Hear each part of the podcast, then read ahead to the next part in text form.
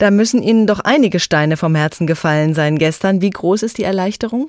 Es ist ein sehr, sehr erfreuliches Ergebnis dieser Landtagswahl für uns. Es ist ganz klar, dass Stefan Weil das Vertrauen, das er sich auch erarbeitet hat mit seiner Regierungsarbeit, dass das jetzt bestätigt worden ist und äh, dass die Menschen ganz mehrheitlich sich gewünscht haben, dass er weiterhin Ministerpräsident dieses Landes bleibt und jetzt auch eine gute Koalition bilden kann. Das freut uns schon sehr. Rechnen Sie dieses Wahlergebnis allein dem SPD-Spitzenkandidaten Weil zu oder zahlt das aus Ihrer Sicht auch ein auf das Konto von Olaf Scholz?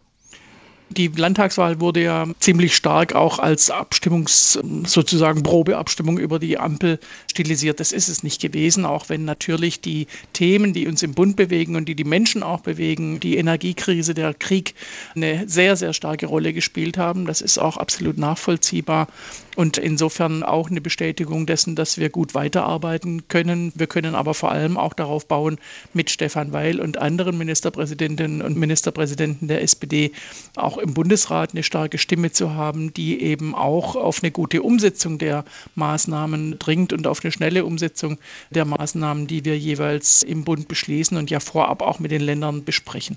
Mit dem gut weiterarbeiten kann es aber durchaus kritisch werden. Wie ist das für die Bundes-SPD, dass die FDP aus dem Niedersächsischen Landtag jetzt raus ist, dass also ein Koalitionspartner der Ampel schwer angeschlagen ist?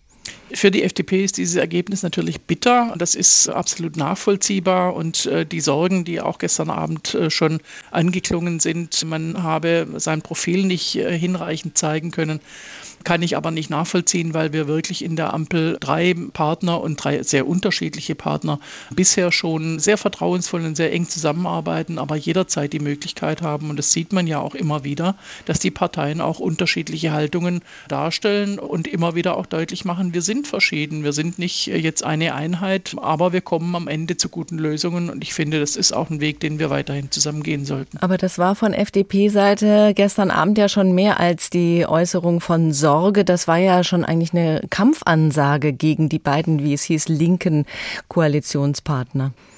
Ja, also ich bin sehr zuversichtlich, dass wir da, wenn es nicht um öffentliche Äußerungen geht, sondern um die Zusammenarbeit, die wir intern gestalten, dass wir da auch weiterhin gut zusammenarbeiten werden. Wir werden jetzt ähm, in den nächsten Tagen sicher auch Gespräche gemeinsam führen, immer wieder, beispielsweise auch zu den Ergebnissen, die die Expertenkommission heute als Zwischenbericht vorlegt, zur Gaspreisbremse und äh, zu den Wärmepreisen. Da müssen wir ja drüber sehr schnell auch sprechen. Die müssen zur Umsetzung kommen, diese Vorschläge äh, erstmal bewertet werden und dann zur Umsetzung kommen. Das heißt, wir haben zu arbeiten und da wird auch immer wieder deutlich werden, dass die Parteien unterschiedliche Herangehensweisen haben, die aber am Ende, wie gesagt, zu einer gemeinsamen Lösung zusammengeführt werden und äh, dann auch gemeinsam getragen werden.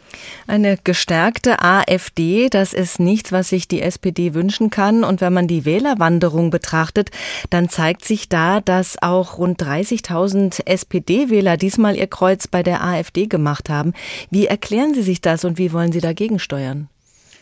Es ist natürlich bitter, dass äh, Menschen, die in Sorgen vor dem Krieg und äh, vor den Auswirkungen auch hier in Deutschland stehen, jetzt ihre Stimme an die AfD gegeben haben und damit auch vergeudet haben. Denn diese Partei hat ja nichts Konstruktives zur Politik in Deutschland oder auch in Niedersachsen beizutragen. Nichts als Hass und Hetze und Ausgrenzung und Spaltung finden da statt. Es gibt keine wirklich umsetzbare, konstruktive Politik, die dort entwickelt wird. Und insofern nur alleine den Protest äh, zu formulieren. Das ist schade. Wir müssen mit den Menschen sprechen und deutlich machen, dass wir Verantwortung übernehmen für die in der aktuellen Situation, dass wir eine vor allem solidarische und soziale Politik auch ansetzen, um eben die Situation zu erleichtern und am Ende das Land auch aus der Krise herauszuführen.